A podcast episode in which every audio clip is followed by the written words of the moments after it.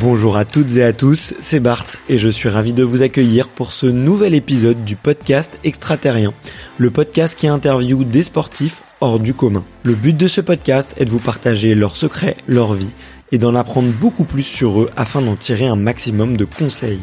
Donc si vous aimez le sport, l'aventure, le développement personnel ou que vous aimez simplement vous inspirer de personnalités remarquables, alors ce podcast est fait pour vous. Juste avant de commencer, j'ai quelques messages à vous faire passer. Si c'est la première fois que vous écoutez le podcast, je vous remercie d'être arrivé jusqu'ici. D'ailleurs, je vous recommande l'épisode avec Mathieu Torder qui a traversé l'Antarctique à seulement 27 ans. D'autre part, si vous ne le savez pas, j'ai beaucoup d'ambition avec ce podcast et je souhaite aller chercher des sportifs de plus en plus incroyables. Et j'aimerais vraiment interviewer vos sportifs préférés. Sachez que l'un des meilleurs moyens de les convaincre de participer, c'est notamment de leur montrer que vous êtes nombreux à adorer le podcast sur les réseaux sociaux et sur les notes iTunes. Donc si ce n'est pas encore fait, allez mettre une note sur Apple Podcast ou iTunes. C'est vraiment ce qui m'aide le plus à inciter des sportifs connus à venir témoigner. Si vous écoutez plutôt sur Spotify, vous pouvez très facilement le partager en story sur Instagram, taguez-moi et je vous repartagerai. J'en profite donc pour vous rappeler le nom du compte Instagram, c'est extraterrien.podcast. Suivez-le et vous y retrouverez les coulisses du podcast. C'est aussi un excellent moyen de me faire vos retours et de me suggérer des invités. Enfin, j'ai aussi créé une newsletter que vous pouvez retrouver très facilement dans Google en tapant extraterrien newsletter. C'est le premier lien qui remonte. J'y partage des bons plans santé, matériel, préparation mentale, des livres, des documentaires qui m'ont beaucoup inspiré. Allez, je ne vous embête pas plus et je laisse place à mon invité du jour. Salut les extraterriens. Juste avant de commencer cet épisode, comme certains le savent, Arnaud est un idole de jeunesse. Donc je voulais remercier chaleureusement Club Med qui a rendu cette interview possible. C'est grâce à eux que j'ai pu le rencontrer pour vous raconter son parcours et vous parler de paddle tennis, un sport en pleine expansion que vous pourrez retrouver dans certains resorts Club Med, notamment à Marbella et aux Seychelles. Allez, on commence. Nous y voici, voilà. C'est quoi, c'est le Centre national d'entraînement, la Fédération française de tennis, avec Arnaud Di Pasquale. Salut Arnaud, comment ça va? Salut. Bah super, écoute. Ouais, bah écoute, également, euh, je te l'ai dit rapidement quand on s'est appelé euh, la première fois. Euh, j'ai euh, j'ai un petit euh, pincement nostalgique parce que j'ai une histoire particulière avec le tennis. Et quand j'étais petit, j'étais très blond et j'avais les cheveux très longs. Et du coup, mon mon, mon entraîneur dit, je lui enverrai l'épisode, me disait que je te ressemblais, tu vois. Et je lui il voulait absolument que je prenne un revers à une main. J'ai jamais réussi. Mais mais du coup, pas mal de, de nostalgie en venant ici. et Bon, on a, on a changé, on a, on a pris les cheveux, j'ai tous les deux, tous, les deux. On a changé de team. ouais, exactement. Quand tu revois les photos, tu te dis que Ouais, c'est, c'est, c'est, ça fait, non, mais ça fait bizarre. Après, on a tous des vieux dossiers hein, qui traitent comme ça. Mais euh, ouais, après, c'était, c'était peut-être la mode à l'époque. Ouais, c'est vrai, c'est vrai. il y avait beaucoup de gens. Bah ouais. Il y avait qui Il y avait euh, Hewitt, il y avait Roger, bien sûr. Non, mais il y en avait plein. Et puis nous, dans le groupe de Français, avec les copains, là, SQD, Clément, euh, même Grosjean, peut-être pas Seb à un moment, mais, mais Clément, SQD et moi, enfin, on était à Donf avec les, les cheveux longs, comme ça, les, les casquettes, les bandanas. Ouais, je sais pas si ça donnait presque un peu de fun. Je, je, et on est, enfin, c'était le groupe, en fait, et c'est vrai qu'on on faisait un peu tous pareil. Ouais, c'est clair. Mais je, je, vois un peu, je vois, et puis il y avait, euh, c'est, c'est, je sais plus quel était le premier joueur vraiment à se laisser pousser très long les cheveux, peut-être, euh, Björn Borg et, Ouais, Björn Borg avant, bien sûr. Après, t'as eu Legacy. Ouais, bien sûr. Euh, t'en as eu pas mal après. Bon, après, bah, après, je pense que ça dépend. Il y a des pays aussi. T'as les Argentins, ils avaient souvent les cheveux. C'est Marcelo Rios aussi, non, Kevin? Marcelo Rios à fond, ouais, bien sûr, non, non, avec la queue de cheval, ouais. Non, non, t'en avais plein, ouais, t'en avais ouais, plein. exactement. C'était, euh, c'était la mode, mais effectivement, c'est une, euh, une époque bien, bien révolue aujourd'hui. Ouais. Euh, bon, écoute, on, on reparlera peut-être euh, coupe de cheveux tout à l'heure, mais, mais c'est pas le, le, sujet du jour. on est surtout pour parler de de ta carrière euh, et ton ton rôle à la Fédé et de retracer un petit peu ton parcours. On va essayer de le, de le faire de façon agréable et avec le sourire et, et de glisser ça un peu avec euh, quelques quelques blagounettes comme on aime bien le faire ici. Mais avant tout, il y a une question euh, traditionnelle que j'ai posée à, aux 170 invités qui sont passés sur le, le podcast extraterrien. c'est de savoir quel est ton premier souvenir de sport? Mon premier souvenir de sport? Pas de tennis. Hein. Je veux les deux. Bien d'accord. Tu peux me raconter Alors. Ouais, alors non, je de de, de sport, euh, je c'est c'est quoi la question? C'est ce qu'on a, ce qu'on ce que j'aurais vu en fait, qu'est-ce que j'aurais vu et et qu'est-ce qui m'a marqué? Ou est-ce que c'est ce que moi du, un sport que j'ai pratiqué? Ça peut être les deux. Vraiment, quand je te dis ça ouais, peut être les deux. D'accord, l'un ou l'autre. Ok, non, moi premier souvenir de sport, je pense que euh, Moi, je suis, je suis de Casablanca, je suis du Maroc, et euh, et tous les étés, on les passe euh, dans un cabanon. Euh, c'est comme ça qu'on appelle ça, à la plage. Et dans mon souvenir, c'était la Coupe du Monde de foot. Alors quelle année Là, c'est c'est là où j'ai un doute, mais je sais que je suis tout petit et qu'on se réunit tous parce que moi je dis Pasquale donc d'origine italienne et il y a toute une communauté d'Italiens euh, avec mon père et donc tous ses potes. Et, et, j'ai ce souvenir où on regarde pas la France mais on regarde l'Italie. Ils sont à fond italiens. Mon père est à fond italien ce qui a causé quelques soucis dans la famille au bout d'un moment parce que moi je me sens évidemment très français. J'avais plus le drapeau vraiment dans le sang. Donc euh, voilà. Mais mais donc je pense que c'est vraiment ça mes premières images. Et, et sinon le tennis c'est hum, le club dans lequel j'ai grandi au CAF à Casablanca donc où il y a 18 terres battues. Et le souvenir je pense que c'est celui euh, de ma maman parce que c'est vraiment grâce à elle je pense que je clique et que je joue au tennis. elle jouait aussi hein. c'est elle. Ouais elle jouait elle jouait. Alors euh, était non classée, ça faisait pas de tournoi, c'était plus des, des, joueurs de club, hein, une joueuse de club, mais qui adorait ça vraiment et qui euh, ne loupait pas un match de Mats Wilander par exemple. Elle adorait ça et donc ce qui fait que j'ai commencé moi à apprécier. Mais mon souvenir, c'est vraiment de l'avoir joué au tennis et, et c'est ce qui probablement euh, m'a donné l'envie d'aller jouer au mur. Et je me rappelle très bien de ma première raquette. Alors ça, c'est, c'est, très clair dans mon esprit. C'est, je sais pas, c'était pas mon parrain qui me l'avait offerte, une raquette en bois, euh, toute petite à l'époque, et, j'étais allé directement jouer au mur et je, l'ai, je la lâchais plus. Je pense que je dormais avec, vraiment. à ce point-là. ça a été une, ouais, c'était vraiment une sorte de révélation. C'est, assez c'était assez étonnant. C'est-à-dire que c'est, alors qu'on avait accès dans le club omnisport dans lequel on était vraiment à plein d'autres disciplines.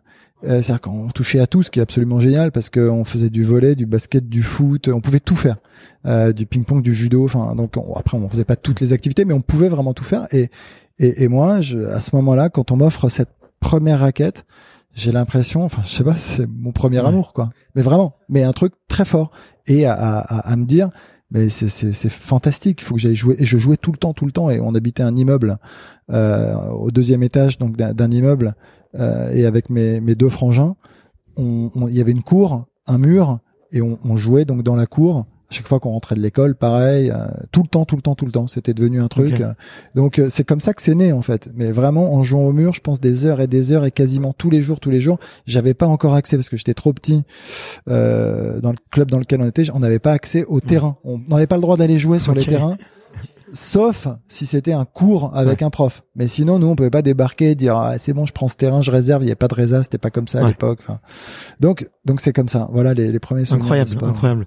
Et euh, c'est c'est ça que tu, tu dis très souvent que ça a été une, une histoire d'amour entre toi et le tennis, que tu as vraiment eu la passion euh, dans le sang. Euh, juste avant, tu mentionnais mentionnais Agassi. je sais pas si t'as lu son bouquin, mais moi, son, son livre, il m'a fait très mal au cœur, tu vois, en le lisant, de, de voir un grand champion et, et, de comprendre à quel point il souffre. Tu te souviens, toi, de vraiment ce qui te plaisait le plus, tu vois, dans le tennis? Est-ce que c'était le fait de de, de, de, de, passer justement du temps avec tes frères, euh, de, de dépenser toute ton énergie sur un mur, euh, tu vois? En fait, ouais, alors je me suis toujours posé cette question, pourquoi le tennis? Et, et c'est hyper dur d'y répondre, honnêtement. Non mais c'est dur de savoir pourquoi on choisit un sport plutôt qu'un autre. Alors, a posteriori comme ça, quand je fais mon, ma petite introspection que j'ai faite plusieurs fois, et je me dis, est-ce que je peux faire le non mais est-ce que, est ouais c'est ça, mais est-ce que est-ce qu'on choisit pas un sport quand on est petit parce qu'on est meilleur dans celui-ci plutôt que dans les autres? C'est une vraie question, c'est-à-dire est-ce que c'est parce que t'es pas doué? Alors oui et non parce que c'est compliqué de répondre parce que quand je vois cette raquette quand même avant d'avoir joué dans l'absolu, il se passe un truc. J'aime ça et je me dis après le fait quand même bah, d'être plutôt doué, j'imagine très rapidement je joue bien. Euh, est-ce que le fait d'exister un peu plus dans la cour d'école grâce mm. à ça plutôt que euh, au foot où j'étais pas forcément très bon enfin tu vois tu t'exprimes dans un domaine qui te permet aussi peut-être euh, d'exister d'être reconnu enfin je pense quand on est petit c'est jamais évident. On sait bien. Et je crois que c'est alors c'est probablement un peu de ça et euh, et le fait de d'avoir de, ces sensations parce que je pense que c'est aussi la sensation du cordage avec la balle de sentir cette balle de tenter des coups de, je sais pas de varier la diversité de ses frappes et tout ça. Ouais c'est ce qui la dimension je pense aussi mentale finalement le fait d'être seul. Moi je suis plutôt peut-être un solitaire aussi même si aujourd'hui avec l'âge, le fait d'avoir probablement pratiqué un sport mmh. indive toute ma carrière, toute ma vie. Maintenant, j'ai besoin plutôt de l'inverse, du côté très ludique, euh, du côté euh, copain, euh, voilà. Mais toujours courir derrière une balle. Hein. Bon bah, on y reviendra avec avec le paddle parce qu'effectivement c'est c'est une vraie histoire de copain en tout cas. j'ai l'impression. Et trop bien. Et à, quel à quel âge tu fais tes, premiers matchs? Il me semble que c'est assez tard, c'est en venant en France. Il y a pas il y a pas une histoire où quelqu'un te propose de venir en en, en France et t'as l'occasion de faire tes premiers matchs? Alors je, je, je, commence à, taper la balle euh, donc sur un terrain de tennis et plus au mur vers 7 ans à peu près et après euh, en, au Maroc pardon euh, je fais quelques tournois dans le coin dans les clubs voisins il y a, y a des compétitions. C'est le même système de classement Ouais, c'est le même système, exactement. C'est pareil. Euh, donc je suis tout petit, je demande à mes parents de m'accompagner, ça les saoule, parce qu'ils préfèrent aller à la plage le week-end, forcément. Donc j'emmerde un peu tout le monde dans la famille. Alors à la fin, ce qu'ils faisaient, c'est qu'ils me déposaient au club et il venait me chercher le soir. Euh, et quand je faisais des tournois, il m'accompagnait. Mais je sens, mais enfin, j'exagère un petit peu quand je dis ça évidemment, euh, mais il m'accompagnait. Mais comme je gagnais, euh, bah forcément il se prenait un peu au jeu, mais avec beaucoup de distance, avec beaucoup de détachement. Enfin c'était un truc où c'était le début, et donc je fais mes premiers matchs vers ouais 9-10 ans probablement. Je et puis je participe au championnat du Maroc en fait. Et en tant que Français j'ai le droit de participer au championnat du Maroc et je gagne les championnats du Maroc des moins de 12 ans. Et là, je, je, me demande même si c'est pas la dernière fois qu'un Français a participé au championnat du Maroc. Ok. Parce que quand t'as un champion du Maroc qui est français, c'est un peu particulier, par exemple, parce que je peux pas euh, participer, par exemple, au, au, championnat de la Coupe d'Afrique et tout ça. Enfin voilà, j'étais français, je suis toujours. Et donc. Euh, et donc à ce moment-là, moi je lis Tennis de France, Tennis Magazine, euh, comme un gamin qui, qui, qui, avec avec des yeux qui brillent. Euh, je suis ébloui par tout ça, par les résultats donc de des pros. Je, je, suis comme un fou. Je regarde Roland évidemment, mais mais pas plus que ça. Après, je regarde pas d'autres tournois, mais je, je suis passionné. Et je vois les gars de ma catégorie d'âge. Donc il y a toujours une petite page ou deux. Et je vois, c'est à l'époque, c'est Jean-René Lisnard, la grande star euh, de l'année. Donc euh, notre année d'âge, c'est 1979. Et je vois, il est champion de France des moins de 12 ans et il est chez Bollé Thierry. Waouh, c'est un truc. Mais pour moi, c'est le bout du monde. C'est extraordinaire. Il vit une vie rêvée. Et donc, je supplie mes parents euh, de partir en France au mois d'août pour faire six tournois Benjamin, donc moins de 12 ans. Ah, je les supplie. Euh, j'aimerais bien aller me frotter un petit peu au, hmm. au, niveau français parce que finalement, je joue là, c'est cool, je joue deux trois fois par semaine, ce qui est pas non plus énorme. Hein. C'est cool, voilà, on, on, on, le fait de manière très cool. Surtout que maintenant, euh, des, ah bah ça n'a rien à voir. 12 ans, euh, les, les, les, gamins jouent tous les jours, 3-4 heures minimum. et... C'est pas comparable, c'est une autre époque. Hein, et, et c'était autre chose. Et puis l'environnement familial est différent. Moi, je te dis, c'est plus le surf plutôt que le tennis. Euh, moi, je suis parachuté un petit peu là-dedans. On sait pas trop comment. Enfin, si, parce que je disais ma mère aime beaucoup, mais voilà. Et je joue. Et puis finalement, je pars donc sur cette tournée. En effet, au, jouer six tournois. Euh, C'est dans quel coin les, les, alors Poitou-Charentes, trois tournois. Peut-être Pays de la Loire, tu dois faire ou peut-être Pays de la Loire. les trois autres, j'ai un doute. Ouais, ça doit être ça. Et on en enchaîne six. Et en fait, c'est un, un, un, jeune. Un jeune entraîneur qui m'accompagne, qui est tout jeune, qui a 19 ou 20 ans. Mon père, mes parents lui font confiance. il a pas trop d'expérience et on part tous les deux. Euh, mm. Avec, euh, lui avec son baluchon, moi je le suis avec mes raquettes et, euh, et je gagne les six tournois. Oh, et, et, je découvre, c'est la première fois que je joue sur dur. Okay. J'avais jamais joué sur dur de ma vie. Et je, je gagne les six tournois, donc je m'achète un, un, sac avec, des avec les six coupes que je dois mettre dedans. Je ramène un bombers parce qu'à l'époque le bombers c'était la classe. Euh, voilà, j'ai 12 ans, on est en 91, je crois.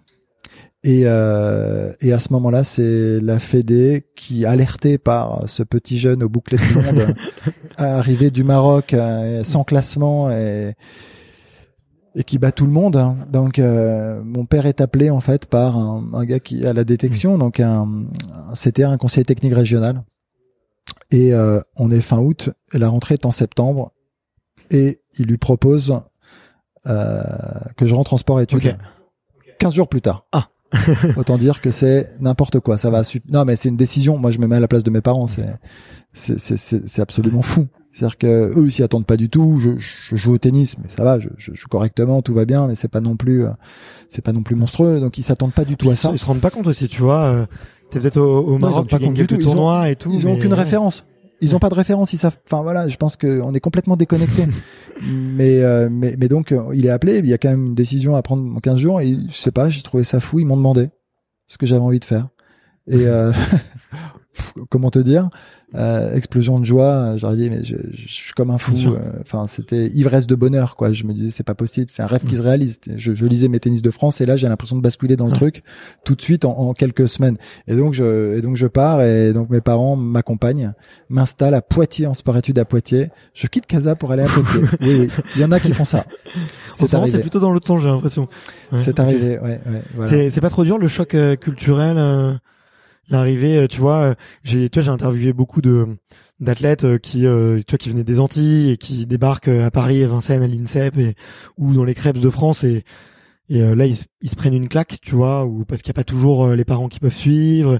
Alors certes, tu vois, il y a, il y beaucoup de communautés antillaises de, et, et d'entraide, beaucoup d'entraide aussi qui, qui se créent, mais mais euh, faut passer l'hiver, il fait froid, euh, il pleut, il neige, euh, c'est pas du tout les mêmes comportements, c'est pas du tout le même euh, rythme de vie. Toi, tu, tu le vis comment cette adaptation en tant que que petit jeune? Ouais, en fait, y a, alors je le, alors il y, a, deux choses parce que je peux pas les les décorréler. La première, c'est je vis un rêve d'un point de vue tennistique, d'un point de vue sportif. Pour moi, c'est je vis un rêve, je m'en fous. En fait, je, on est plusieurs étages avec d'autres sportifs, des basketteurs, des pongistes c'est tout ce que j'avais rêvé, vraiment. C'est-à-dire que quand je me couchais la nuit, je pense avant à Casa, je me disais mais ça doit être fantastique. Donc euh, donc en internat, et je voyais pas du tout les les les problèmes de pas avoir de douche dans sa chambre, de devoir aller au bout du couloir. Enfin tout ça, c'est anecdotique. Je m'en fous complètement. C'est je suis là, je joue au tennis tous les jours. tous les jours. Trop bien. C'est, c'est, je sais pas comment l'expliquer. Donc c'est fantastique. Mais en parallèle, y a le, ce qui était moi pour moi très dur, c'est la famille et surtout, alors très dur c'est pas de l'équité, c'est pas ça. C'est que ma maman mmh. était malade à ce moment-là et que j'ai perdu ma maman dans cette année un peu de transi dans, au bout d'un an, donc cette année de transition. Donc, 12-13 ans à ce moment-là? Et, j'ai 13 ans et j'ai deux frères, une sœur, une petite sœur, donc on est nombreux. Enfin, euh, mon papa, enfin tout ça. Donc tout ça est compliqué à gérer émotionnellement. Mais le fait de jouer au tennis, c'est fantastique. Voilà, ça, c'est pour ça que je, je, j'essaie vraiment un peu de séparer les deux et de me dire, ok, comment c'était euh, pour le tennis, c'était fantastique. J'ai adoré les entraîneurs, l'accompagnement, euh, la prépa physique, euh, la découverte parce que je découvrais. Mais à côté de ça, c'est vrai que le, volet familial était très difficile à vivre, ouais, parce que bah, ma maman était malade et que je voyais que ça se dégradait, que je les voyais très peu et que je me sans culpabiliser parce que je suis trop jeune pour me rendre compte que euh, elle va partir parce qu'on peut pas imaginer enfin voir un, des, de ses deux parents partir à cet âge-là c'est c'est impensable. Voilà c'est impensable. Et euh, et donc euh, et donc euh, voilà. Donc mais non c'est c'est j'y retournais donc à chaque vacances scolaires. Et puis sinon le week-end j'allais chez des copains quand on n'avait pas de tournoi. Honnêtement moi ce sont des périodes que j'ai adorées. Bah tant mieux. Génial vraiment mais euh, tu fais bien effectivement de, de, de, séparer, tu vois le, on va dire le pro du perso, mais euh, parce que bah c'est deux, deux histoires complètement. Moi, je connaissais bien ton histoire, tu vois, et et c'est vrai que ton parcours il est il est atypique, il est très touchant, parce que j'ai l'impression aussi que dis-moi si je me trompe, mais d'un point de vue extérieur, de, de moi, le, le, petit gamin qui était fan euh, à, à, cet âge-là, tu vois, et qui te voyait sur les cours, euh, et eh ben, tu, je, j'ai l'impression que ça t'a donné cette expérience de vie, ça t'a donné une une, une force supplémentaire par rapport aux autres, une, peut-être une force de caractère. Euh... Bah, tu mûris plus vite. Et surtout quand tu vis seul, c'est-à-dire parce que là je pars donc je suis seul. Euh, contrairement moi mes, mes frangins et ma, et ma sœur, ils sont restés là-bas, ils, ils, ont vécu le drame peut-être de plus près aussi. Euh, c'est la grande différence. Et euh, après, c'est aussi une question de caractère hmm. quand même, parce que je vois bien qu'on a tous, enfin tous reçu, accueilli ça différemment. C'est-à-dire qu'on est quatre. Euh, alors petite, enfin ma petite sœur était toute petite, donc elle avait quatre ans, mais, mais j'ai un grand frère qui a 16 ans à ce moment-là et j'ai un frère jumeau qui a 13 ans à ce moment-là, pareil comme moi, et on le vit hmm. différemment. On le vit, et, puis ça nous construit, ça nous forge, mais différemment. C'est-à-dire que moi derrière, il, il s'est passé un truc très simple.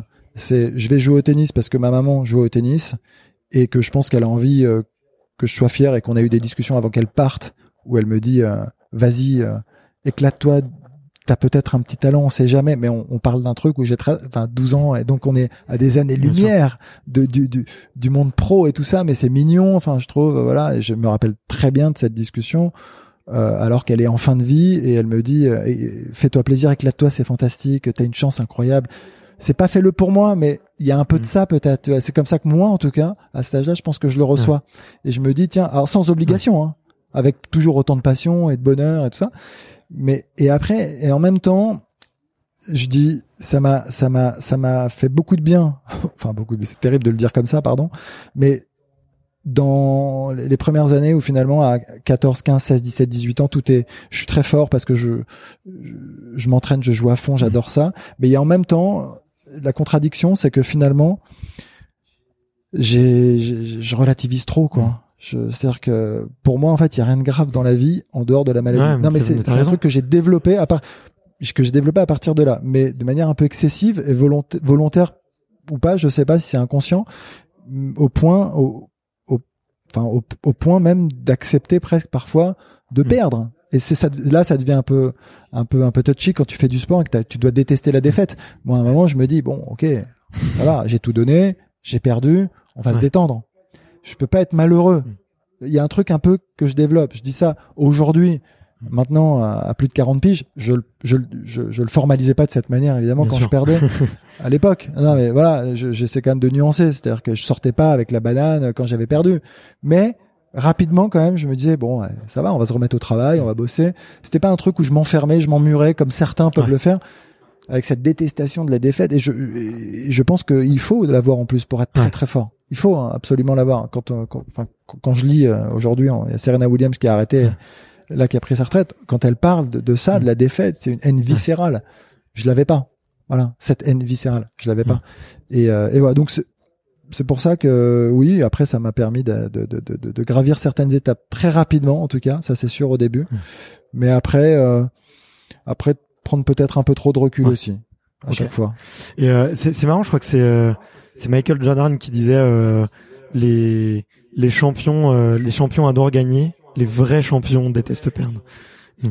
Ah, c'est ça. euh, Mais c'est vrai, Toi, tu le vois, toi, quand on voit avec- des- Ouais. Ah oui, oui, non mais. En fait, c'est pour ça qu'après, je sais pas si on peut différencier. Il y a différents stades d'amour Mm. pour euh, ce que l'on fait. T'as dit et très justement, moi j'étais passionné. Il y en a qui sont habités. moi j'étais pas. Moi, moi, il me manque. tu- Non mais c'est c'est un petit truc Ouais. différent où euh, à un moment, bon, ma raquette, je dormais plus avec. Il y en a, je crois, qui font que penser leur sport. Et là, quand on parle de tennis, il y en a qui font. Leighton Hewitt, je pense qu'il faisait que penser tennis, tennis, tennis, matin, midi, soir, non-stop. Je pense qu'il y a rien d'autre qui peut venir interférer dans les objectifs. C'est, c'est obsessionnel. J'avais moins ce truc, tu vois. J'a- J'avais aussi la volonté de vivre à côté, de, de un peu, parce qu'on peut tous se poser des questions. Enfin, tu vois, quand t'arrives, t'as 18, 20 piges.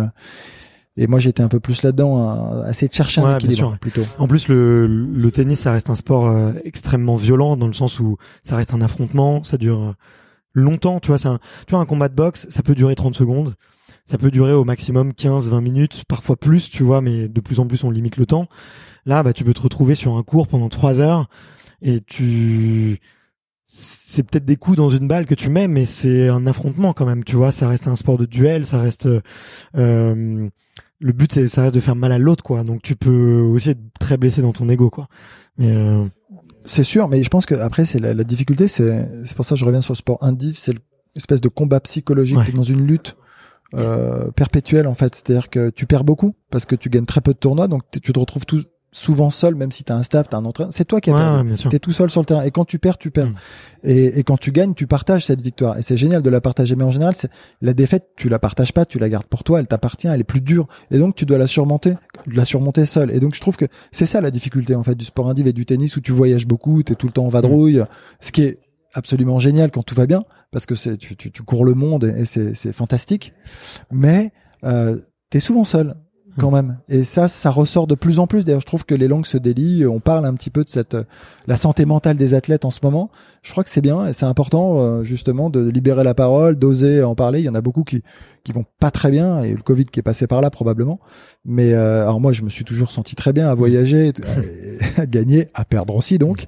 Mais, euh, mais je trouve que c'est ce combat psychologique qui est, qui est pas facile et d'y retourner tout le Ouais. temps, de se, de se faire violence malgré Ouais. tout. je suis je suis d'accord je suis vraiment d'accord tous les jours ça recommence en fait Donc tu peux être très bon la veille et, et le lendemain tout perdre.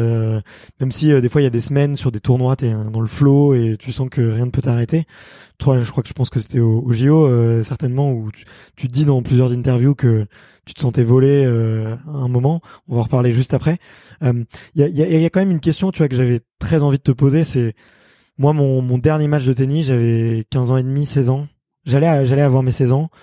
Euh, je joue contre un espèce de Fabrice Santoro, tu vois, qui mettait des effets dans tous les sens, qui jouait à deux mains des deux côtés, euh, qui ramenait tout. Euh, je, je perds euh, en, en, pétant complètement mon jeu, en m'auto-détruisant, tu vois. J'éclate mes raquettes et je dis à mon père, écoute, euh, je, je veux plus jouer pendant un mois, on en reparle dans un mois. Et j'y suis, j'ai jamais remis les pieds sur un cours, tu vois. Euh, j'ai fait plein d'autres choses très très cool de ma vie et je, je regrette pas, tu vois, ce, ce passage-là. Mais j'ai toujours regardé les les joueurs, tu vois, euh, qui arrivent quand je vais à Roland, quand je vais à Bercy, quand je vais à Marseille euh, ou quand je vais à Metz. Je regarde les joueurs et je me dis toujours, euh, mais qu'est-ce qui fait que eux, ils ont pas ils ont pas craqué comme moi j'ai craqué? Toi avec ton avec le recul, qu'est-ce qui il y a tellement de jeunes joueurs qui sont talentueux, tellement tu vois moi j'étais j'ai pas le bon j'avais pas pas encore le niveau mais je voyais des mecs avec qui je m'entraînais euh, qui déjà parlaient à des agents tu vois euh, je, je m'entraînais avec eux à 12 ans et puis à 16 ans eux ils parlaient déjà à des agents et puis ils continuaient ça, grandissait j'ai jamais compris tu vois euh, pourquoi euh, parmi ces 1000 joueurs tu avais un deux qui qui faisaient une carrière pro toi avec le recul qu'est-ce que qu'est-ce qui fait que toi t'as réussi? Bah, alors je pense qu'il faut plusieurs ingrédients. Il y en a pas qu'un. Euh, le premier, c'est avoir un peu de qualité Bien sûr. Euh, je pense que je les savais pas. Mais... non, mais après, il faut des qualités physiques, quand même. C'est-à-dire que pour aller au plus haut niveau, on parle vraiment d'aller au plus haut niveau.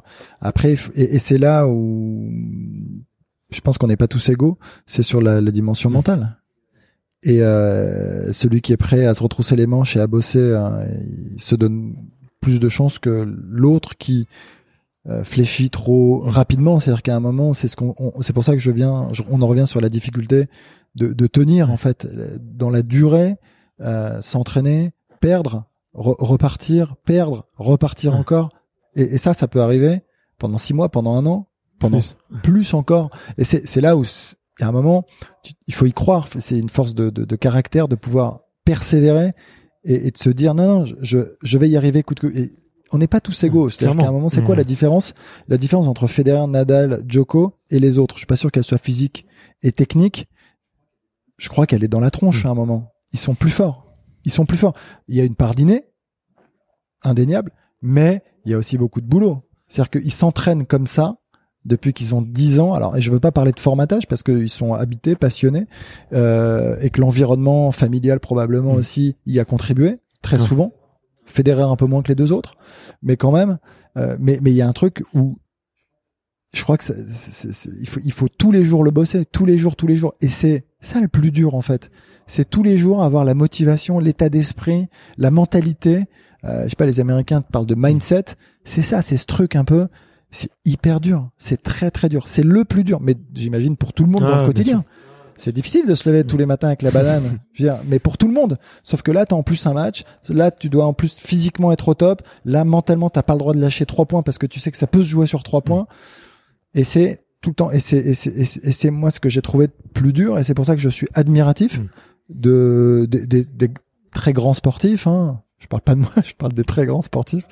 Vraiment, je suis admiratif, vraiment, de, de, de, de, de voir comment on peut chaque semaine avoir cette espèce de grinta et, et, et la tenir comme ça. Je pense, euh, j'ai Arnaud Clément, un, ancien joueur français qui est un bon copain. Il a exploité son potentiel au maximum. C'est extraordinaire d'être allé dixième mondial avec son parcours, et, mais avec une passion et une envie, et c'est ce qui anime en fait tous ces tous ces athlètes hors normes. Et c'est pas donné à tous. C'est-à-dire qu'il y en a plein qui euh, qui à un moment donné sont, s'il y a en fait un des ingrédients qui est pas au niveau, tu peux pas y arriver aujourd'hui. C'est impossible. Point. Et c'est c'est hyper dur. Donc c'est assez violent. Ah ouais, faut vraiment avoir tout, tout tous les ingrédients. Et mais euh, je te reprends juste parce que tu dis euh, que tu te considères pas parmi les grands champions, mais euh, mm. t'en as coiffé plein. Enfin, t'as t'as ouais, mais parce que euh, t'as fait Safine, t'as eu Roger aussi. tu vois, aux, aux, Jeux Olympiques, tu vois, quand même sur un sur un super match, tu vois, je m'en souviens, je m'en souviens encore. Je pense que tu vois la France entière était devant sa télé, tu vois. Parce que le super champion, ce que je te dis, c'est qu'il est capable de Il le fait à tous les jours. Moi, moi, j'étais capable de faire des coups Mm. d'éclat. Je, je, c'est là où, et puis je relativise un petit peu, c'est-à-dire que j'ai été euh, 39e mondial, ce qui est absolument super Mm. dans un sens, et je relativise beaucoup parce que j'ai vu euh, plein de joueurs que j'ai côtoyés tenir dans le top 20 pendant euh, Ouais. 15 ans, et c'est cela en fait que j'admire beaucoup plus que ce- voilà euh, un ma carrière parce que je, je m'admire pas déjà premièrement, mais non mais je les admire Ouais. vraiment. C'est-à-dire que c'est, je vois une vraie Ah différence. ouais. C'est ça ce que je veux dire.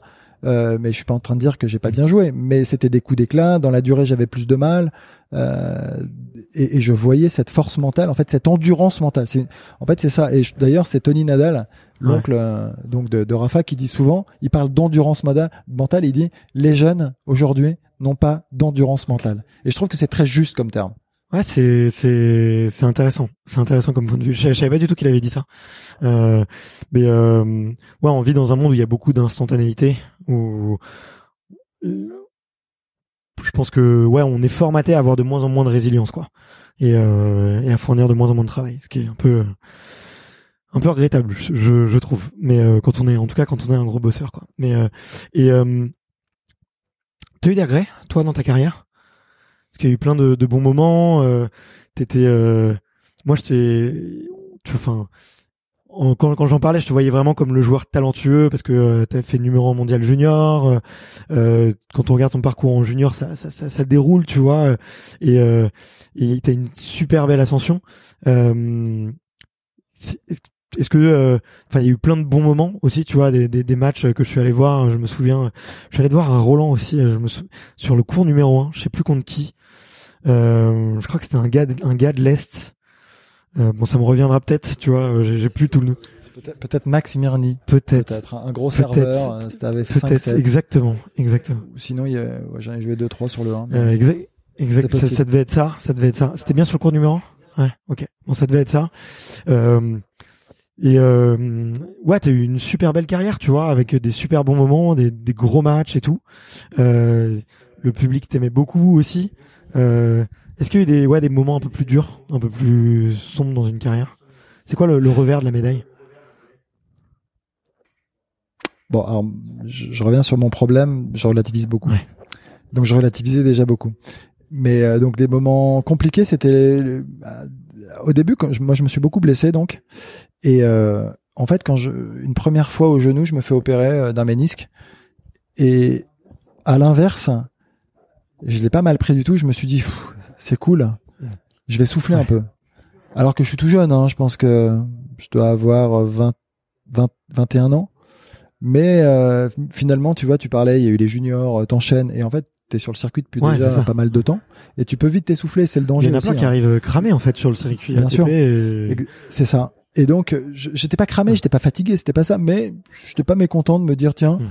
Je vais avoir deux mois euh, où je, voilà, je me faire repérer le temps de la rééduque, je repars. Sauf que ça s'est pas bien passé et ça a duré sept mois au lieu de Mm. deux. Là, ça commence à être un peu long et tu te dis bon, est-ce que je vais pouvoir revenir? C'est quoi ce bordel? Enfin, c'était pas prévu Ouais. comme ça.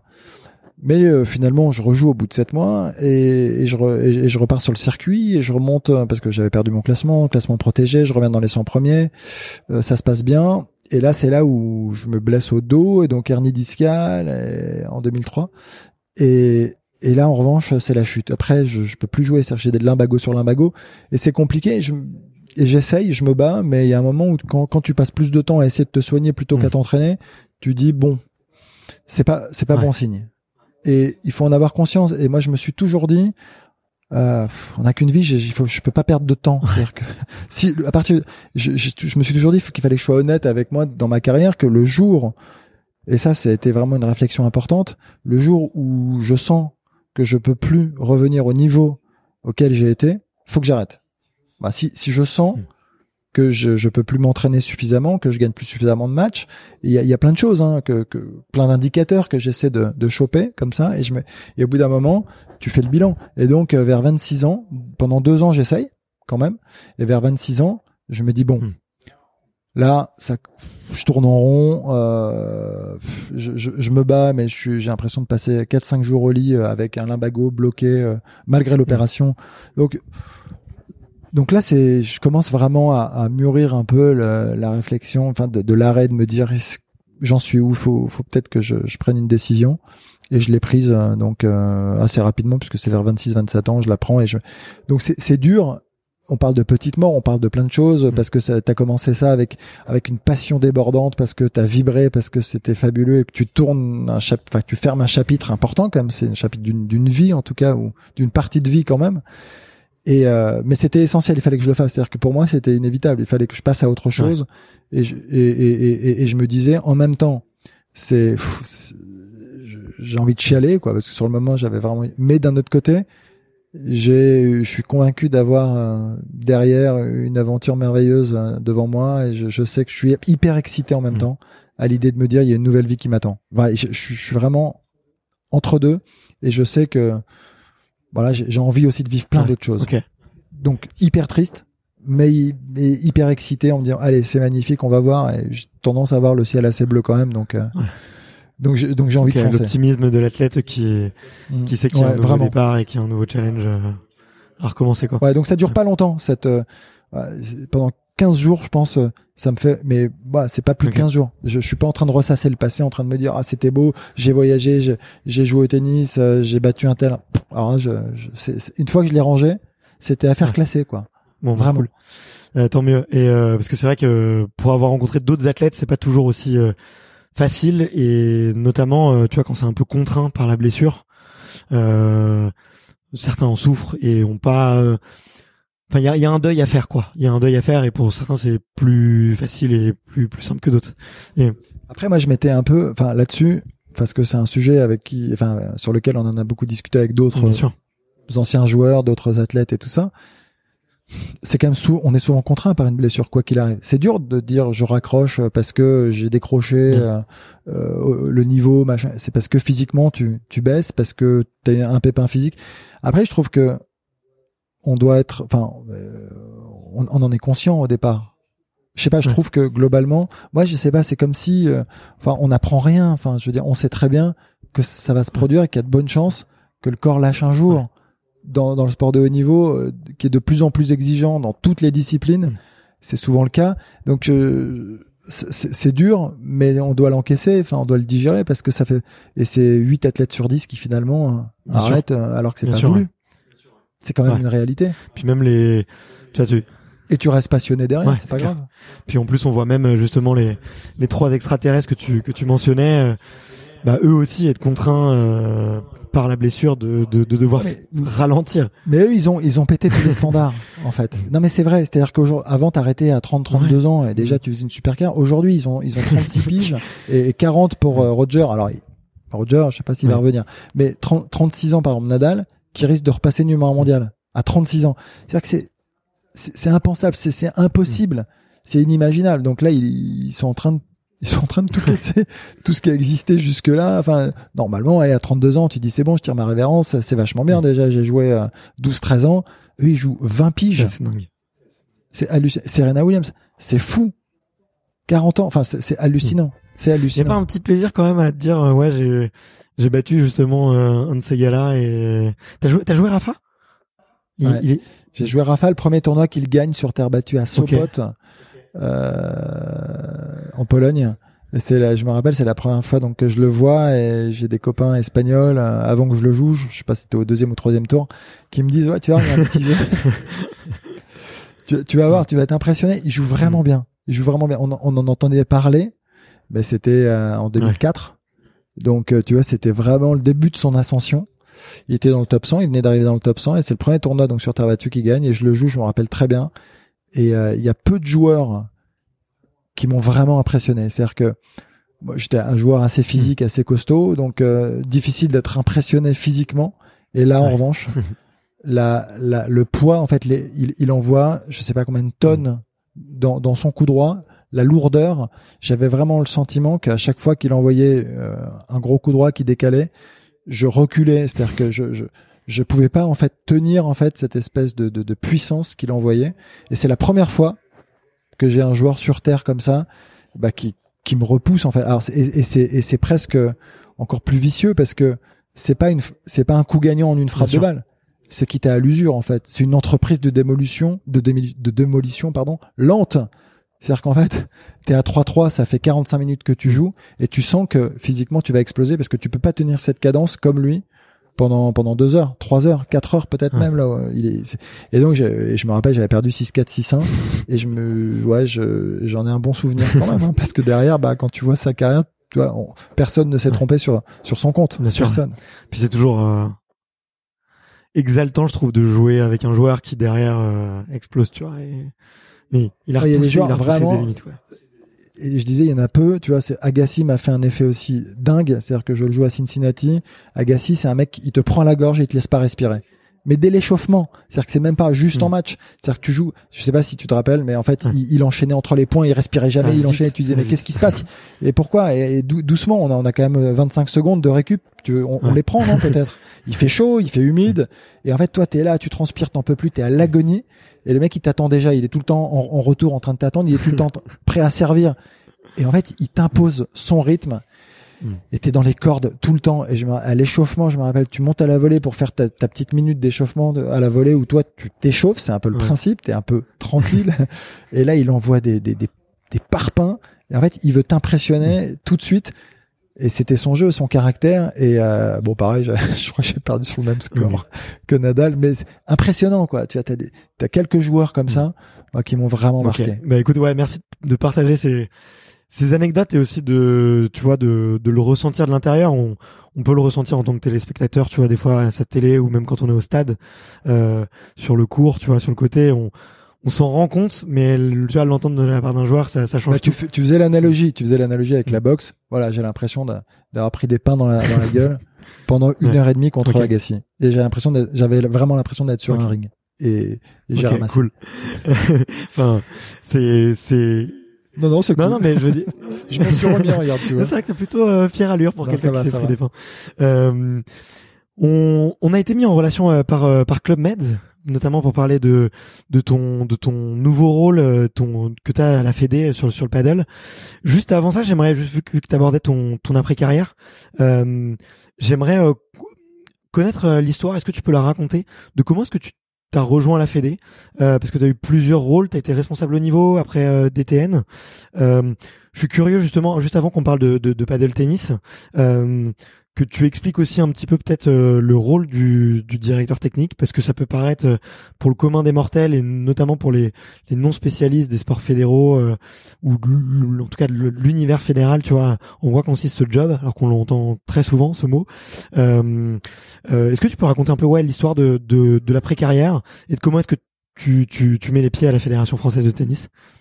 Alors je vais ouais je vais aller assez vite sur la première partie en fait quand j'arrête de jouer donc euh, je sais pas si c'est un truc commun à, beaucoup d'athlètes mais j'ai un peu ce ce complexe euh, de pas avoir fait euh, d'études.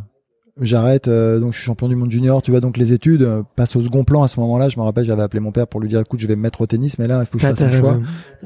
moi j'ai arrêté donc en, en première l'école. Mais en me disant ouais première ou terminale je sais plus première. Et en fait j'appelle mon père. J'adorais ça en plus. C'était pas le sujet, mais c'est que je voyageais déjà huit mois de l'année à l'étranger et j'étais un peu en avance, donc euh, j'avais peut-être plus plus de garanties que d'autres de réussir, même s'il y en a jamais vraiment. Et donc et, donc je, voilà, je, bah, je me lance à fond dans ma carrière tennis euh, bon, et ça s'arrête et puis je ferme ce chapitre et puis finalement euh, la suite c'est quoi? C'est euh, tiens qu'est-ce j'ai besoin peut-être de me prouver que je suis capable de retourner sur les bancs de l'école. Et en fait, à ce moment-là, il y a le groupe, euh, c'est Lagardère qui, qui lance avec Sciences Po euh, une, collaboration pour euh, sportifs de, de, haut niveau en reconversion. Et, et, et, je participe. Moi, je, je suis, euh, je fais partie de la première promo. Et donc, je, je vais rue Saint-Guillaume chaque semaine. Et j'ai 27 ans, donc ça c'est, enfin, c'est marrant parce que tu l'as choisi, c'est différent. Et donc je choisis d'y retourner, euh, de retourner à, l'école et, je fais pendant un an euh, une sorte de mise à niveau avec euh, différentes matières. C'est passionnant, c'est extraordinaire, je me régale. C'est génial, vraiment j'ai trouvé ça fantastique. C'est une super initiative et d'ailleurs ça continue. Hein. Il y a tout, ça existe toujours. Hein. Il y a toujours des, des promos depuis. Et et puis au bout d'un an, très rapidement, j'ai IMG en fait, une agence de management sportif qui me contacte pour euh, travailler pour eux. En tant qu'agent, quoi. Euh, ouais, en tant qu'agent, et on est sur l'organisation d'un ou deux tournois, d'événements, euh, d'exhibitions. Donc un peu la, toute la partie un peu tennis, France et Europe. C'est pour prendre des joueurs en pour charge. les jeunes. Ok. Ouais, Plutôt sur la partie ouais. sponsoring ou être vraiment avec eux au Ouais. quotidien ou- bah, c'est plutôt le sponsoring, mais t'es quand même avec eux au quotidien et c'est toute la difficulté. euh, attention à pas être juste Ouais. nous, Hmm. parce que c'est c'est un peu euh, c'est un peu le sujet, le problème. Et, euh, et donc euh, je fais ça pendant exactement 9 ou 10 mois et je peux en fait je peux pas, je- je- pa- parce que en fait il faut être un, un businessman, un commercial. Moi c'est pas c'est pas mon truc. Je je je veux soigner l'humain, les athlètes. euh, C'est-à-dire que quand tu vas euh, promettre euh, des choses à des parents Ouais. sur leurs enfants que tu auxquels tu sais que tu répondras jamais. Bien sûr. Enfin, tu, tu honoreras jamais ces promesses, jamais. Je veux dire, c'est sans foi ni loi. moi j'ai entendu des agents dire Donc- des trucs à des potes à moi, Ah mais, non, mais c'est fou. ok. Donc là, quand j'ai compris ça, je me suis dit bon, allez hop, c'est pas pour moi. Ça manque un peu de sincérité, d'honnêteté. Euh, je, je me barre. Donc euh, j'ai j'ai arrêté. Au moment où je pars, il y a une nouvelle équipe qui arrive à la Fédé, et c'est Patrice Agelower qui est nommé directeur technique national et euh, qui me contacte. Voilà, qui me contacte directement pour euh, pour me demander où j'en suis et pour voir comment on pourrait comment ouais, on pourrait collaborer ensemble. Et c'est là où euh, il me propose ce poste de responsable du haut niveau masculin. Ok. Et donc je, je, je récupère ça et c'est c'est génial. J'ai une équipe de 15 entraîneurs physique et tennis. On est vraiment sur les plus de 18 ans. Et c'est qu'est-ce qu'on met en place pour les accompagner et mettre en œuvre, tout mettre en œuvre pour qu'ils puissent être le plus fort possible. C'est un peu ça. hein, les- globalement l'idée, euh, l'ambition, elle est là. C'est c'est de récupérer. À, donc il y a plusieurs euh, départements et moi c'est le département vraiment des plus de 18 ans uniquement pour les garçons. Je fais ça pendant quatre ans et pendant quatre ans donc j'apprends un peu les rouages et euh, Patrice Agelower part en retraite Ok. et moi je me positionne pas du tout mais euh, je sens qu'on parle de moi euh, à la Fédé en se disant tiens pourquoi pas euh, même s'il est tout jeune euh, ça il- il- ça fait quatre ans qu'il est là euh, et puis je- j'en viens à discuter avec le directeur général à l'époque euh, Gilbert Iserne et, euh, et et ça se fait enfin voilà je- donc je deviens directeur technique national et là là là, là, tu chapeautes vraiment l'ensemble donc c'est c'est vraiment proposer une vision de politique Mm. sportive pour le haut niveau et ça commence euh, sur les jeunes qui ont 6 7 ans. Donc c'est c'est c'est dans les régions. Enfin donc c'est vraiment essayer d'aller convaincre un maximum d'acteurs. Et c'est là où c'est pas simple parce que tu as beaucoup d'organes déconcentrés. Tu as évidemment le centre national d'entraînement dans lequel on se trouve où tu as les, les plus âgés qui viennent s'entraîner filles et garçons qui sont déjà pros ou en passe de devenir pros les espoirs. Euh, mais après tu as tous les différents centres nationaux en France il y, en a, il y en avait quatre à l'époque, il y en a un peu moins aujourd'hui, mais je vais pas rentrer dans le détail. Ensuite, c'est dans les ligues, dans les régions, les entraînés de ligue et de région, donc avec tous les conseils techniques. Donc en fait, tu as quand même euh, entre 250 et 300 acteurs à convaincre, Ok. et tu dois les embarquer avec toi sans être là au quotidien. Donc c'est c'est hyper enrichissant, c'est passionnant, hein, c'est ça s'arrête jamais parce Tu que t'as- écouter leurs T'as contraintes t'as une chacun. multitude, ouais. exactement, exactement, exactement. Tu, tu mets des équipes en place et et t'essaies de, de construire un chemin vers le haut niveau. Mais alors, mais j'aime pas plusieurs chemins vers le niveau parce qu'il n'y en a Ouais. pas qu'un. Ça c'est un peu l'exemple d'ailleurs. Non non, mais il y en a pas qu'un. Au contraire, il y il y a il y a il y en a il y en a plein. Et c'est d'essayer justement euh, aussi. Alors de il y a les valeurs, l'éducation, mais après de de s'adapter un petit peu en fonction de de chaque projet sportif et, et voilà donc c'est ça a été quatre années de folie euh, très très enfin que j'ai de vraiment je me suis régalé malgré tout même s'il y a eu quelques difficultés plus politiques sur la fin Ouais. euh, sur la fin où ça s'est arrêté mais c'est la vie c'est pas je, je garde encore une fois que le positif c'était vraiment Bon bah écoute, euh, génial et euh, j'espère que ça permettra en tout cas aux auditeurs de mieux comprendre un petit peu à le, le rôle du, du DTN, du directeur technique national et, euh, et de, de bien pouvoir euh, effectivement mettre des mots sur euh, sur ce poste. Euh, et euh, qu'est- qu'est-ce que tu as appris toi à ce moment-là? Euh, Je sais pas, peut-être en termes de, de compétences, en termes de de de de leçons de vie euh, Est-ce qu'il y a eu euh, quelques anecdotes, tu vois, euh, qui qui sont passées Alors c'est euh, c'est à ce moment-là que que qu'il y a les Jeux de Rio? Ouais, c'est à ce moment-là. Donc ok, donc t'as dû. on peut en dû- parler. enfin, je- non, Ah mais, oui, oui, non, non, mais il y a, y a- il y a eu de tout. Hein. Il y a eu, euh, il y a eu quelques déconvenues, même très importantes, et il y a eu euh, les Jeux de Londres aussi où on a ouais, l'inverse, ouais. médailles. Donc, ouais. Il s'est passé plein de choses très positives et, et, et je dirais pas négatives, formatrices en fait. Exactement. Ouais, c'est comme ça. Tu maîtrises pas tout. Il y a des joueurs. Non, mais c'est exactement ça. Et moi, ce qu'on apprend, enfin, alors après là, c'était une dimension managériale quand même avec beaucoup de monde. Euh, et, et, tu sais, tu, tu revenais sur les athlètes à qui ça faisait peur en fait euh, d'arrêter. En fait, je pense que la, la grande difficulté des athlètes, c'est de pas avoir conscience peut-être des qualités qu'on a pu développer dans nos carrières. Euh, parce que on est un peu isolé, parce qu'on est dans notre bulle, parce que parce qu'on aurait du mal à le formaliser à l'exprimer même, mais à la fin, euh, tu très tôt quand même, t'as une, enfin je pense une force de travail quand même qui, qui naît assez tôt, hmm. parce que pour aller au plus haut niveau, tu bosses quand même comme un taré, malgré tout, euh, avec, euh, on parle de dépassement de soi. Je, je veux pas galvauder ces termes, mais la réalité, c'est quand même que tu, tu dois quand même hmm. aller au-delà à chaque fois quand tu te fais des, des des périodes foncières euh, de 4 à 6 semaines où ouais il y en a beaucoup où tu finis t'es pas loin de mmh. vomir quand même je veux dire tu, tu, tu bosses c'est compliqué physiquement mentalement t'es obligé d'être on en a parlé un peu de la dimension mentale de devoir rebondir tout le temps cette, cette notion de rebond mmh. donc tu te relèves quand même tu cette, et je pense qu'au tennis quand tu dans un sport indiv encore mmh. plus tu le développes où tu perds chaque semaine parce que tu fais 30 tournois dans l'année si t'en gagnes un c'est beaucoup euh, ça veut dire que 29 fois faut, faut Mmh. faut se relever. Oui, tu perds beaucoup plus euh, que tu Donc à la fin, jouer devant beaucoup beaucoup de monde, tu vois, donc euh, tu te retrouves devant sur le central hein, de Roland devant 15 000 personnes quand même. Ça peut faire peur. Tu vois, donc euh, donc tout ça et en fait, je pense qu'il y a plein de choses, plein d'éléments comme ça où tu te dis tiens finalement, bah j'ai appris des choses en fait, j'ai appris des choses, j'ai appris à faire des choses, j'ai appris des choses, je suis capable de faire plein de choses. Mmh. Et, et c'est là après où tu, tu, tu mets ça un petit peu à exécution, tu vas sur euh, sur d'autres jobs et tu te dis bon bah je la gestion de la pression clairement je pense que moi le, nombre de fois où, je suis hyper tendu hmm. et ça ne se voit pas du tout c'est dingue. Alors que vraiment je je le suis. Je, je suis humain mais tu vois et, et, j'ai appris à retomber sur mes pattes je pense et, et ouais donc si tu veux quand j'étais DTN il y a quand même au début quand t'as toutes les réunions avec le ministère et tout au début toute la partie euh, formation des enseignants je pense que je maîtrisais pas grand chose il a fallu quand même que je me forme.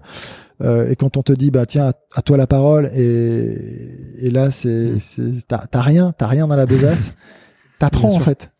T'apprends et je trouve que et c'est là où je dis euh, tu te fais piéger une fois plus pas deux jamais Jamais. Et ça aussi, ça fait partie des choses. Tu vois, dans l'échec, bah, tu, tu sais très bien. Alors, tu peux perdre de mille manières différentes, mais pas deux fois de la même manière. Tu vois, c'est c'est pareil. Donc, écoute, voilà. Mais euh, mais après les jeux, les, jeux de Rio, euh, ça a été ça a été un, épisode. Hmm.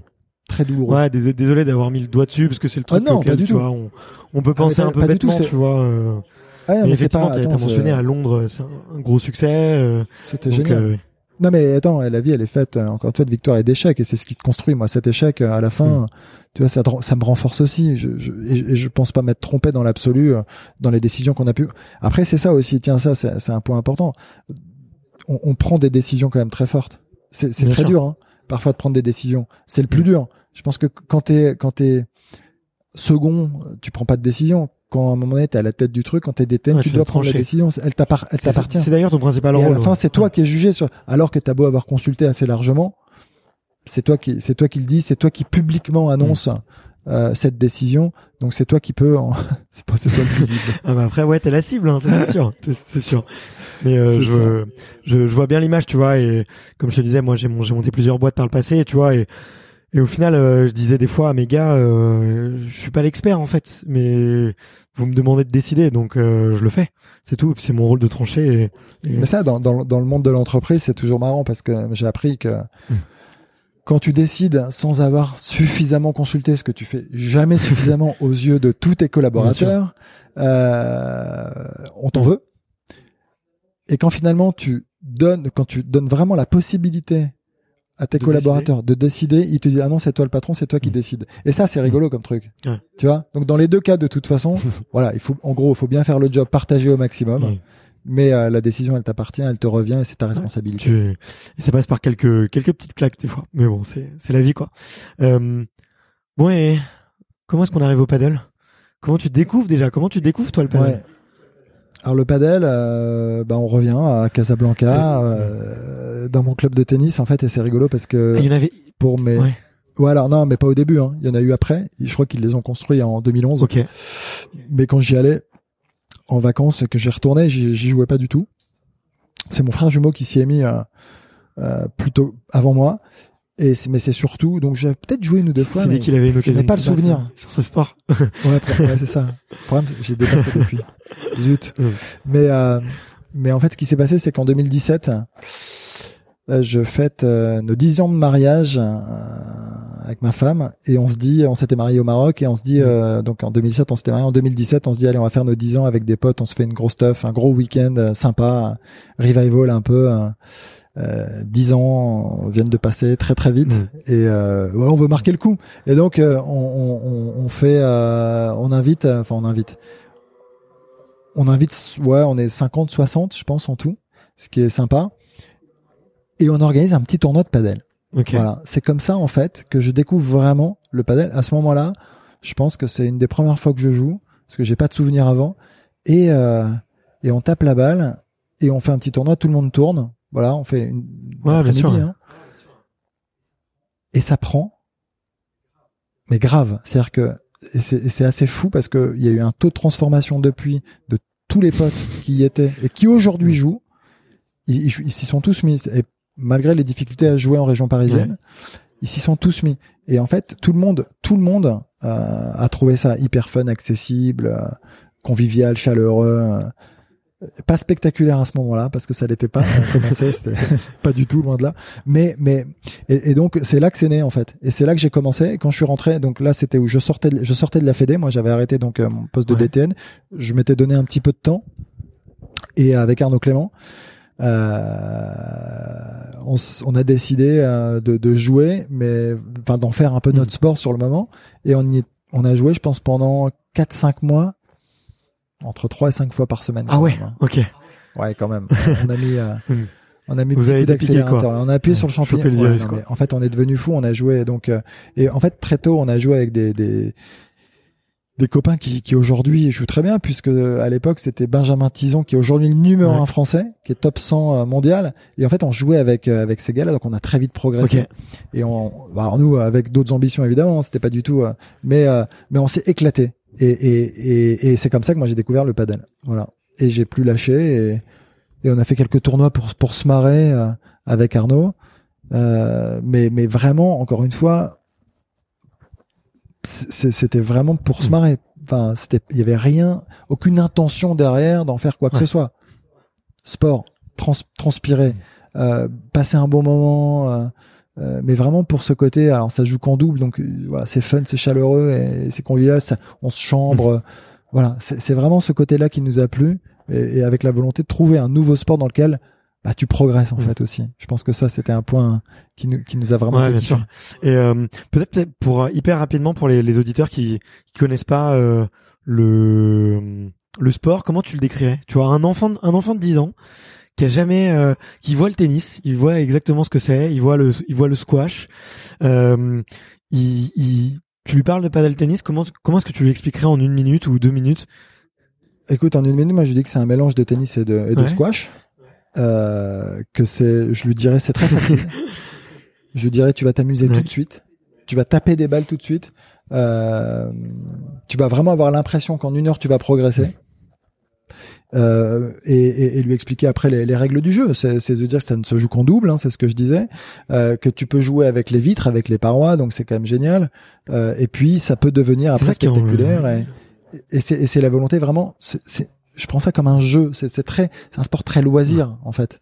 Et, et, ça plaît énormément et ça touche euh, toutes les populations, tous les âges aujourd'hui. Voilà. Mais, mais, je suis carrément d'accord avec toi. Et tu sais pour euh, Enfin, je sais pas, je sais pas si toi t'as eu ça quand t'étais, quand vraiment t'as commencé le tennis de jouer. Tu sais, tu joues avec des, des raquettes enfants qui sont beaucoup plus légères. Tu joues avec des balles molles, tu vois, qui parce que euh, effectivement, quand t'as 5, 6, 7 ans, tu t'as pas encore le bras assez musclé, tu vois, pour euh, pour tenir une raquette et frapper à un coup. Là, au padel, tu l'as pas, tu vois, cette difficulté un peu physique. Euh, même, tu vois, je sais que j'avais en, en emmener euh, jouer euh, des des copines, tu vois, et la première fois, elle trouve que la raquette est lourde, que la balle elle est lourde. Là au padel, t'as pas du tout ça, quoi. C'est dès le début, euh, tu peux, tu te régales, quoi. En fait, ce que ce que je dis souvent, même si c'est pas très juste, c'est même presque faux, mais je le, je le présente souvent de, de cette manière. Je dis que en fait, contrairement à beaucoup d'autres sports, il y a un temps d'apprentissage qui est très court. T'as pas la prise de tête de te dire euh, est-ce que je vais y arriver euh, mais combien de temps ça va me prendre euh, Est-ce qu'il faut que voilà j'ai six mois devant moi Est-ce qu'il faut que je prenne des cours? Non, non. Tu sais quoi? T'as as trois copines, t'as trois mmh. copains. T'y vas, tu t'amuses. En fait, point. Et c'est ça en fait qui marche. C'est ça ce qui fonctionne. C'est ça ce qui donne envie. C'est c'est d'aller euh, prendre ton petit verre après. C'est de, de, de de traîner, de passer du temps à discuter, mais mais vraiment. Et puis, tu, enfin encore une fois, je reviens évidemment. Tu fais quand même du sport, mais tu t'éclates et tu mmh. t'amuses. Et c'est c'est très rare. Avec ce, il y a un temps d'apprentissage qui est très court. Ouais, donc c'est vraiment le sport. Mais c'est ça. Et c'est pour ça que ça plaît autant. C'est pour ça. Moi, je, je, je mets au défi quiconque. Mais vraiment. Allez-y. Vraiment, mais vraiment. Euh, c'est quand je dis l'essayer, c'est l'adopter. Je le pense, j'en suis mais intimement convaincu. Donc il faut vraiment. C'est pas parfois le, le voir. Il y en a certains bon, bah, qui ont pas l'appétence au départ et qui trouvent pas ça forcément spectaculaire, mm. qui sont pas forcément très intéressés. Mais en revanche, une fois que tu as goûté, une fois que tu es allé mm. sur la piste de padel, là derrière c'est difficile de s'arrêter. Bah écoute, euh, moi j'essaye la semaine prochaine, comme je te disais avec euh, des potes euh, qui. Tant pis pour toi. Tu, tu, tu vas tu vas plonger. Exactement. Donc je vais je te dirai bien. je t'enverrai une petite photo et je te je te confirmerai le, si j'ai chopé le virus. En tout cas, moi je le vois sur mes potes. Ils sont ils ont plongé dedans vraiment comme, ouais, comme un plongeon, quoi, un plongeon à 10 mètres, peut-être la première, et, et, il se régale. Euh, et, euh, et, par rapport au niveau, tu vois, euh, comment est-ce qu'on peut euh, peut-être en voir en France aujourd'hui, s'il y a des gens qui veulent, tu vois, s'il y a des gens qui ont, pas le temps mais qui veulent juste, tu vois, en, regarder ou aller voir un tournoi ou comment Alors maintenant, ouais, maintenant il y a, il y a, alors il y a, il y a un circuit mondial, hein, ah, ça c'est professionnalisé hyper vite. exactement, il y a des joueurs et des joueuses pro. il y a un tour euh, donc ce circuit c'est premier padel et nous on organise déjà un grand chelem de mm. padel à Roland Garros. Donc c'est un major, on dit pas grand chelem parce que grand chelem c'est l'appellation pour le tennis. C'est pour le tennis. Donc c'est le Greenwich Paris Premier Padel Major qu'on a organisé en juillet cette année avec une ambiance euh, à l'image du padel. C'est pour ça quand il y a un terme aussi, c'est c'est un peu la fête. C'est coloré et on a transformé donc euh, l'identité Roland Garros tennis en Roland Garros padel et cette identité c'est justement euh, la place des mousquetaires avec euh, euh, des activités comme la pétanque, mmh. avec du molki, avec des food trucks, avec des couleurs un peu partout, avec un DJ. Et, et ça, c'est le Roland qu'on propose pour le padel. Mais donc c'est à l'image vraiment voilà, de ce qu'on peut imaginer, ce qu'on peut penser du padel, avec des matchs pro hyper spectaculaires. Et donc on peut en voir à Roland ben, maintenant chaque année. Alors là on est on est en juillet pour le moment, cette année, c'était le 11 juillet, du 11 au 17 juillet. L'année prochaine, on sera vraisemblablement aux mêmes dates. Euh, mais c'est la plus haute catégorie de tournois. Et puis après, en France, il y a maintenant des, des tournois euh, qui, qui, qui, qui, sont, enfin, qui tournent dans les régions. Euh, tous les mois, il y en a de plus en bon, plus. Bah, je récupérerai le, le, lien avec la liste de tous les tournois et je le mettrai euh, en description de l'épisode pour les curieux qui veulent qui veulent aller le voir. En plus, il y a, y a de plus en plus de matchs qu'on peut trouver en streaming sur internet, donc ça devient et, et, et c'est assez télévisuel en fait, tu vois. Moi, je trouve. Après, le problème, c'est que je suis pas très objectif, comme vous pouvez le voir. Hein. Donc, euh, oui, moi, je trouve. Mais je, je trouve que c'est très bien filmé, que c'est très bien produit. Euh, alors, je parle évidemment plutôt des, des, tournois, bien sûr. grands tournois. Mais quand on regarde euh, des, les gros matchs de padel euh, dans les plus gros tournois, c'est super bien produit. C'est ce que ce qui est proposé, c'est génial. On voit tout et les ralentis sont géniaux. Euh, il y a les sorties en fait, euh, on peut sortir de la de la de la cage de la piste pour récupérer la balle à l'extérieur. Donc il y a un côté très spectaculaire et c'est très bien filmé, on voit très bien. Ouais ouais, mais complètement. Et euh, le comment ça comment enfin comment t'as récupéré du coup le, poste de responsable du, du panel à la Fédé? Est-ce que c'est c'est toi qui découvre le, le ça et qui te dit eh oh, euh, il faut se réveiller là, il faut faut y aller. Euh, est-ce que à l'inverse, euh, justement, vu que tu jouais beaucoup, on te le propose? Comment ça comment ça arrive doucement? C'est un peu un concours de circonstances. C'est-à-dire que donc moi je joue donc depuis 2017, je joue beaucoup assez régulièrement, je connais un peu tous les acteurs pour baigner dedans, plus dans le padel que dans le tennis, dans l'absolu, parce que non, c'est pareil. Mais non, mais quand je dis j'ai rangé ma carrière, je l'ai quand j'ai arrêté, j'ai fermé le tiroir. Le DTN c'est pareil, j'ai fait j'ai fait la même chose tu passes à autre chose. Et en fait, faut passer à autre chose. Faire le deuil, euh, plus c'est rapide, mieux c'est quand même. Et donc là, euh, je joue au padel et à ce moment-là, il y a une nouvelle équipe qui arrive à la Fédé avec Gilles Moreton qui est président, euh, Amélie Oudéa Castera, la directrice générale. Et sans faire campagne pour eux, je suis quand même bien derrière eux, je les accompagne. Et, et on discute de padel le, le, le, le, la délégation du padel est donnée par le ministère à la FFT en 2014, mais il le développe sans vraiment y croire.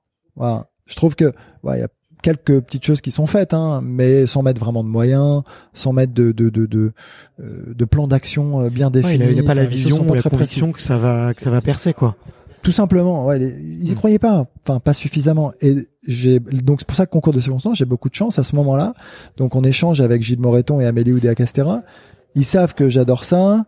Euh, on en discute. Moi, je leur dis euh, ça, va exploser. C'est absolument génial. Il y a de plus en plus de gens. Alors évidemment, j'ai la tête dans le guidon, donc il faut que je prenne un peu de recul et de hauteur. Mais on fait quelques enquêtes. Il y a quand même les chiffres aussi qui parlent. Euh, quand on parle à l'époque, on parlait de 150, 200 000 pratiquants. Maintenant, on atteint quasiment en France les 500 000 pratiquants, ce qui est colossal. Euh, et donc, on, on, a ces discussions et ils décident, ils, donc eux deux, de créer une mission Padel. Mmh. Voilà, vraiment focus sur le développement de la compétition, de la notoriété, donc faire de la com, euh, euh, la formation, euh, l'enseignement. Donc on crée aussi un monitorat. Donc en fait, on part from scratch, on part de zéro. C'est un peu le tennis il y a 50 ans. Mm. Il y a tout à construire et c'est passionnant. Donc on part vraiment dans tous les domaines. Et donc il me propose ça. Il me propose de, de, de, de, prendre en charge cette mission. Et, et puis ça fait maintenant plus de 18 mois. Et, euh, et, on a mis en, en, place déjà plein de choses, dont euh, ce fameux major de, de padel à Roland Garros, qui mm. est fou en un an de se dire qu'il y a eu quand même un tel événement à Roland. Ouais, j'ai vu les, les images, ça, ça, donnait vraiment envie. Et, et comme tu l'as dit, euh, c'est vous avez changé un peu le positionnement de Roland Garros, tu vois et euh, on ressent euh, de la joie, du jeu, euh, de la famille, du partage, de la fête. du coup, je suis pas étonné, tu vois, que une marque comme Club Med, tu vois, s'installe s'installe dessus. D'ailleurs, ils ont fait un gros partenariat avec Babola, qui est le premier sponsor du padel en France, je crois. Enfin, un des gros gros acteurs. ouais. Ouais, donc ils sont associés, je crois, pour former les moniteurs et pour faire des, choses. Comment est-ce que tu vois, toi, un peu ce, ce type de synergie, typiquement bah, moi euh, qui développe donc le padel d'une manière très mm. globale, euh, voir aujourd'hui euh, Club Med décider de mettre des pistes de padel dans leur Club Med, enfin c'est une, une, opportunité absolument géniale et de me dire que enfin le but c'est vraiment d'aller toucher le, plus de population possible. je pense que encore une fois c'est très axé et je pense que c'est un super move de mm. leur part. Mais vraiment, je pense que c'est vraiment très intéressant. Là, pour l'instant, euh, il y en a pas tant que ça. Il y a Marbella, il y a les Seychelles, euh, il y a Opio, et il y en aura d'autres. Euh, ils ont voilà des ambitions en tout cas très élevées de ce côté-là. Pour euh, la Fédé, c'est c'est une aubaine parce qu'on je pense que les publics en plus qui vont dans les clubs aide vont clairement enfin adorer cette pratique vraiment ouais, je, tu vas en famille t'emmènes tes, tes deux enfants c'est très familial. c'est très familial. C'est très loisir et familial. Donc euh, c'est exactement la hmm. cible à mon sens qui est qui est qui est recherchée. Et donc ça va cartonner c'est c'est hmm. certain. Non c'est absolument ouais, bon sûr. bah écoute euh, écoute tant mieux.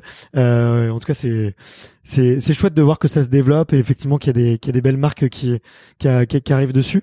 Euh, t'as un petit mot de la fin pour euh, justement sur le paddle pour les gens qui veulent essayer sur sur euh, sur ton ton rôle, ta mission, les objectifs des prochains mois. Euh, tiens, est-ce tiens, est-ce qu'on pourrait faire des, des, plans sur la comète euh, Tiens, dans cinq ans, le paddle, ça en est où? Est-ce qu'on est-ce qu'on peut se permettre de rêver et... Moi j'aime bien, j'aime bien, ouais, j'aime bien rêver, mais mais le, le c'est même pas rêver. Je pense que c'est c'est presque assez factuel déjà. Quand on voit, je pense que c'est la plus grosse croissance sportive de ces dernières mm. années.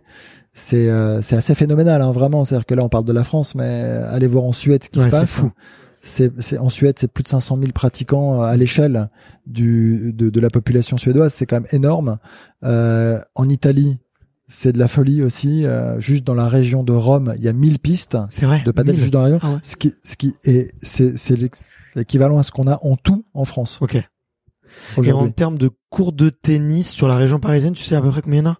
Ah, je sais pas ça. J'ai dit que j'avais. non, non, mais je sais, je sais pas. Il y en a énormément. Il y en a, il y en a énormément. Non, mais, tu vois, dans Paris Intramuros, c'est sûr qu'il n'y a pas mille cours. Tu vois. Euh, donc, ah non. Euh... Ah, bien sûr.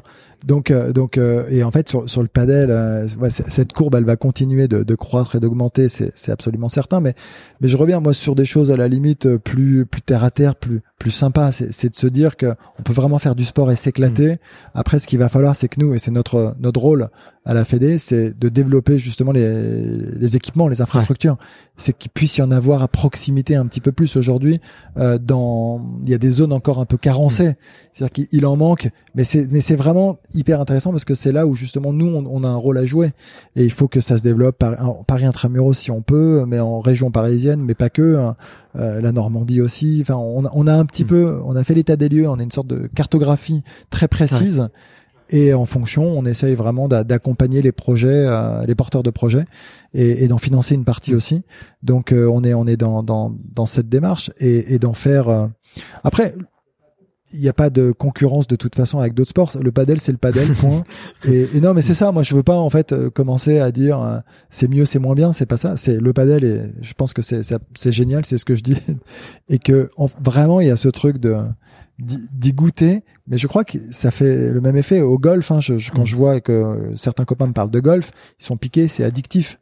Bah, le padel, c'est exactement ça. Ça devient vraiment addictif, mm. mais il y a un côté, je crois, plus coloré, beaucoup plus fun que dans beaucoup d'autres sports et familial et, et, et, ce côté loisir. Donc euh, voilà, les chiffres vont continuer de, de grandir. Nous, on doit l'accompagner du mieux qu'on peut. Et, euh, et c'est euh, aussi ce tournoi à Roland Garros avec le Green Paris Premier Paddle Major qu'on c'est cette force de frappe mm. aussi euh, qui nous permet aussi de pouvoir gagner en notoriété parce qu'on a ce petit déficit de notoriété avec le terme assez confusant. Hein. On en parlait avant de commencer ce podcast où tu dis paddle ou paddle, tu as déjà. Faut, moi je le dis de la même façon.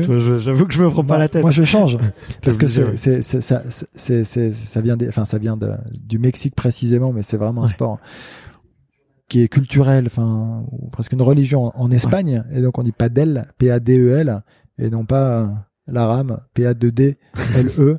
Et donc c'est toute la voilà et donc c'est la confusion. C'est vrai qu'on va encore dans certains endroits, on, on se dit mais t'es sûr que tu vas faire euh, du paddle ici parce que les gens pensent à la rame et, et la planche quoi. Donc euh, donc voilà. Mais Allez-y. Ouais, faut, faut, faut, tester. Faut tester. Allez-y. C'est hyper accessible et et, euh, et c'est c'est chouette, tu vois, d'avoir des nouveaux sports, tester de nouvelles de nouvelles activités. Euh, bon, l'heure tourne pas mal euh, et on, on a déjà passé l'heure d'enregistrement. Donc euh, et puis on a on a abordé euh, mille sujets, donc c'était super cool. Il y a deux questions que je pose à tous les invités pour euh, pour clôturer ces interviews.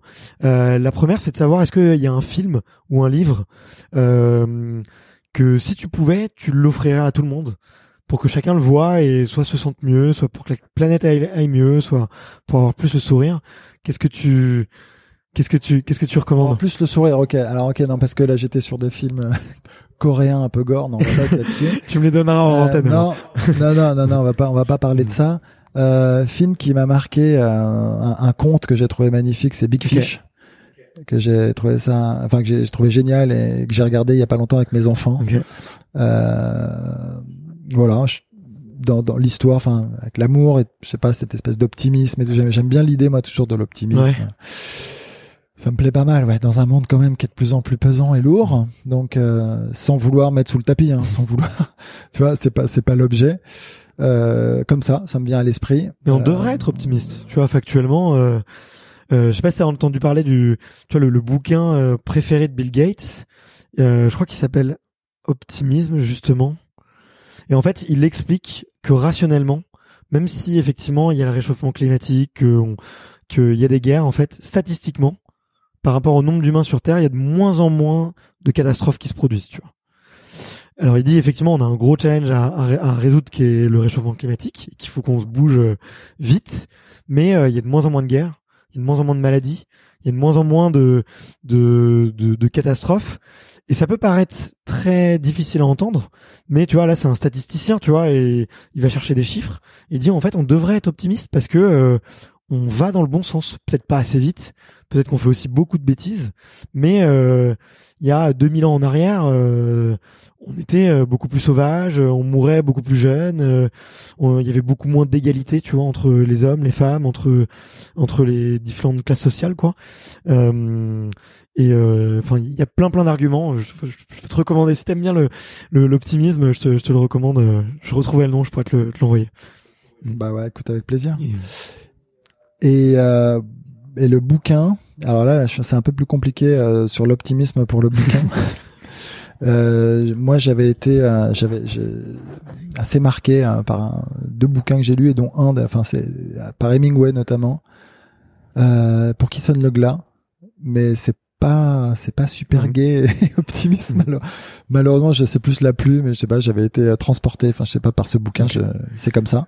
Tu l'expliques pas? Voilà, il y a des il y a des il y a des moments et, et c'est ça ça m'a marqué, mais j'ai pas de un bouquin. Euh, si, mais j'ai pas j'ai pas du tout le, le nom du bouquin. J'ai un pote qui m'avait justement euh, fait lire un, bouquin très sympa sur euh, et, qui en gros racontait en fait évoquait le fait que c'est tout était dans le regard et la manière dont on voyait les mmh. choses et qu'en fait c'est tu peux tu peux voir les choses sous différents angles évidemment, mais mais c'était je, je, je, le retrouverai et pareil, je te, je te dirai ce que c'était, mais avec euh, cette volonté non pas à tout prix de voir les, les choses euh, toujours trop positivement et, et tout n'est pas bleu et tout ça, mais, mais malgré tout, l'angle avec euh, lequel tu, tu regardes les choses peut te permettre d'aller quand même beaucoup mieux. Et c'est un bouquin qui m'avait qui m'avait aussi beaucoup plu.